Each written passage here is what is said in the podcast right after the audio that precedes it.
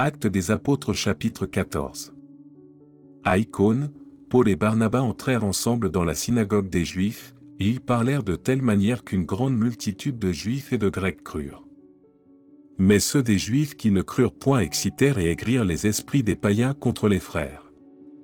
Ils restèrent cependant assez longtemps à Icône, parlant avec assurance, appuyés sur le Seigneur, qui rendait témoignage à la parole de sa grâce et permettait qu'il se fît par leurs mains des prodiges et des miracles. La population de la ville se divisa, les uns étaient pour les Juifs, les autres pour les apôtres. Et comme les païens et les Juifs, de concert avec leurs chefs, se mettaient en mouvement pour les outrager et les lapider, Paul et Barnabas, en ayant eu connaissance, se réfugièrent dans les villes de la Lycaonie, à Lystre et à Derbe, et dans la contrée d'alentour. Et ils y annoncèrent la bonne nouvelle. À Lystre, se tenait assis un homme impotent des pieds, boiteux de naissance, et qui n'avait jamais marché. Il écoutait par l'épaule. Et Paul, fixant les regards sur lui et voyant qu'il avait la foi pour être guéri, dit d'une voix forte, Lève-toi droit sur tes pieds. Et il se leva d'un bond et marcha. À la vue de ce que Paul avait fait, la foule éleva la voix, et dit en langue Les dieux sous une forme humaine sont descendus vers nous.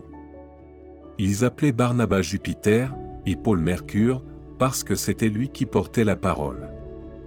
Le prêtre de Jupiter, dont le temple était à l'entrée de la ville, amena des taureaux avec des bandelettes vers les portes, et voulait, de même que la foule, offrir un sacrifice.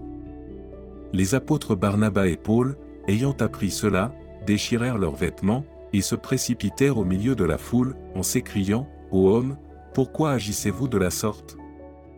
Nous aussi, nous sommes des hommes de la même nature que vous, et, vous apportant une bonne nouvelle, nous vous exhortons à renoncer à ces choses vaines, pour vous tourner vers le Dieu vivant, qui a fait le ciel, la terre, la mer, et tout ce qui s'y trouve.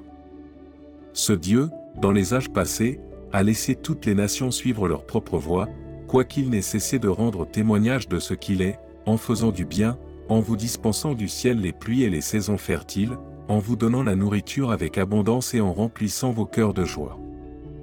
À peine puéril, par ses paroles, empêcher la foule de leur offrir un sacrifice. Alors survinrent d'Antioche et d'Icône des Juifs qui gagnèrent la foule, et qui, après avoir lapidé Paul, le traînèrent hors de la ville, pensant qu'il était mort. Mais, les disciples l'ayant entouré, il se leva, et entra dans la ville. Le lendemain, il partit pour Derbe avec Barnabas. Quand ils eurent évangélisé cette ville et fait un certain nombre de disciples, ils retournèrent à Lystre, à Icône et à Antioche, fortifiant l'esprit des disciples, les exhortant à persévérer dans la foi, et disant que c'est par beaucoup de tribulations qu'il nous faut entrer dans le royaume de Dieu. Ils firent nommer des anciens dans chaque église, et, après avoir prié et jeûné, ils les recommandèrent au Seigneur, en qui ils avaient cru. Traversant ensuite la Pisidie, ils vinrent en Pamphylie, annoncèrent la parole à Perge, et descendirent à Athalie. De là ils s'embarquèrent pour Antioche, d'où ils avaient été recommandés à la grâce de Dieu pour l'œuvre qu'ils venaient d'accomplir.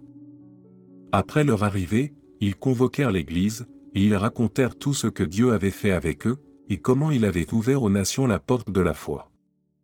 Et ils demeurèrent assez longtemps avec les disciples.